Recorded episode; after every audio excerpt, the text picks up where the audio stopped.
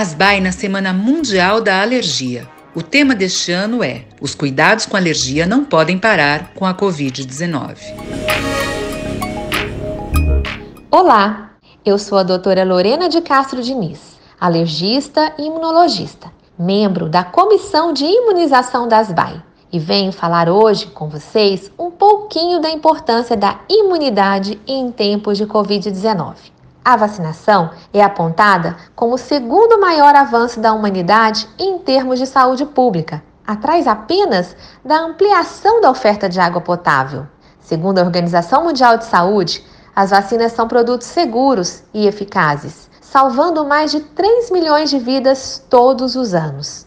As doenças hoje que podem ser evitadas por vacina já foram as principais causas de mortalidade infantil há anos atrás como sarampo, meningites, febre amarela. Dependendo da cobertura vacinal, essa queda pode chegar até 100%, com a erradicação de várias doenças imunopreveníveis. Mas, infelizmente, com campanhas de fake news contra estes biológicos, essa proteção está sendo cada dia menor por falta de adesão da população em se vacinar. Se não houvesse essas notícias falsas, mais doenças poderiam estar erradicadas. Um fato atual da importância de uma vacina para o controle de uma doença é o novo coronavírus, que ainda não há um tratamento específico e muito menos uma vacina disponível, levando a um isolamento social sem prazo de terminar e sem precedentes.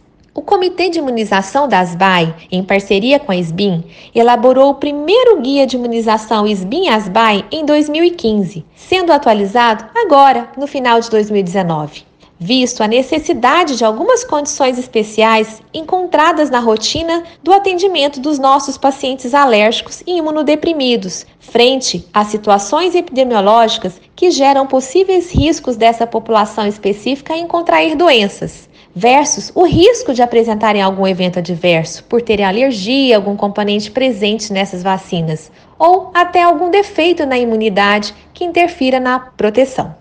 Através desses estudos, foram criados protocolos seguros, onde, mesmo esses pacientes alérgicos a algum componente dessas vacinas, possam receber essas vacinas de maneira segura, conferindo a imunidade tão desejada frente a doenças com alta mortalidade, como é o caso de sarampo, gripe e febre amarela.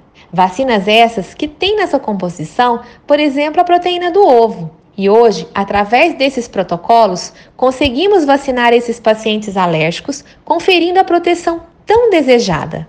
Então, deixa o meu recado aqui. Se você tem alguma dessas condições ou conhece alguém que deixou de se vacinar por alergia ou algum tipo de baixa imunidade, procure um especialista em alergia e imunologia, pois nós podemos orientá-los sobre a sua situação vacinal, para que possamos conferir a máxima proteção com o mínimo de danos. Obrigada!